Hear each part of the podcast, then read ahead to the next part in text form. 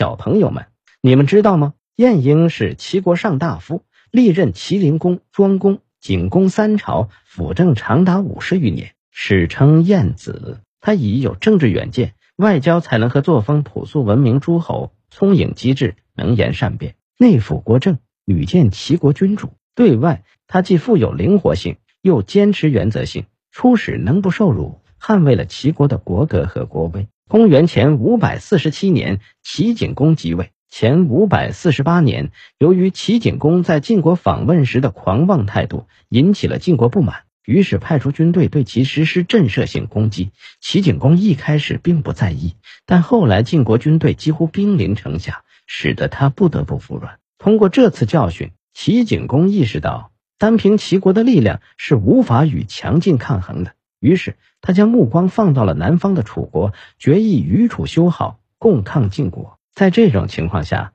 晏子作为使者访问了楚国。此时，楚国已是强国，如日中天。面对晏子的来访，楚王对手下的人说：“晏婴是齐国善于言辞的人，现在将要来了，我想羞辱他，用什么办法呢？”左右的人回答说：“听说这位大夫身材矮小，我们不妨在城墙上另开一个小门，到时候让齐国使臣从小门进出。”于是。楚王下令关闭城门，并在城门旁边开了一个小洞。燕子来到楚国的城门前，看到城门紧闭着，就对守门的士兵说：“我是齐国派来的使者，请打开城门，让我进去吧。”士兵指着旁边的小洞说：“楚王有令，今日不能开城门，请从旁边的洞里进去吧。”燕子知道楚王是想捉弄他，就走到洞口，对着士兵大喊：“原来这是狗洞呀！”到狗国当然要从狗洞进去，可有人告诉我这里是楚国呀？请问这里到底是楚国还是狗国呢？说完，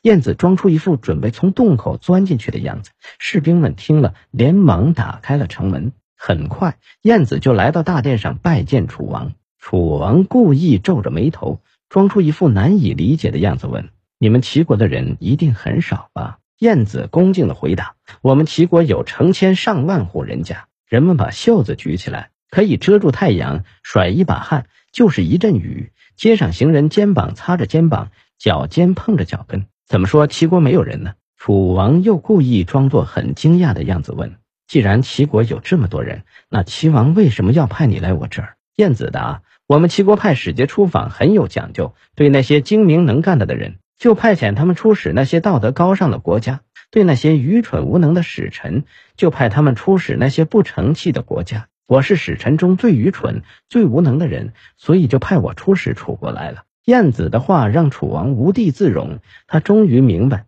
晏子实在聪明过人，就不敢再轻视他了。宴会上，楚王请晏子喝酒，喝酒喝得正高兴的时候，两名差吏绑着一个人到楚王面前来。楚王问道：“绑着的人是做什么的人？”公差回答说。他是齐国人，犯了偷窃罪。楚王看着晏子问道：“齐国人本来就善于偷东西的吗？”齐国的使臣们大惊失色，相互传递眼色，最后一起将目光投向晏子。楚王以齐人多盗贼来讽刺齐国是个盗贼之国。晏子不能放任楚王侮辱齐国，但是因为双方实力不对等，也不能得罪楚国。燕子于是伸手拿起面前的一个柑橘，淡定自如地说。大王有所不知，这柑橘生于淮南，则是柑橘，汁水丰沛，香甜可口；可若是种到淮北，则寡淡无味，只能被叫做枳。这就说明是淮北的水土不好。就像这人在齐国的时候遵纪守法，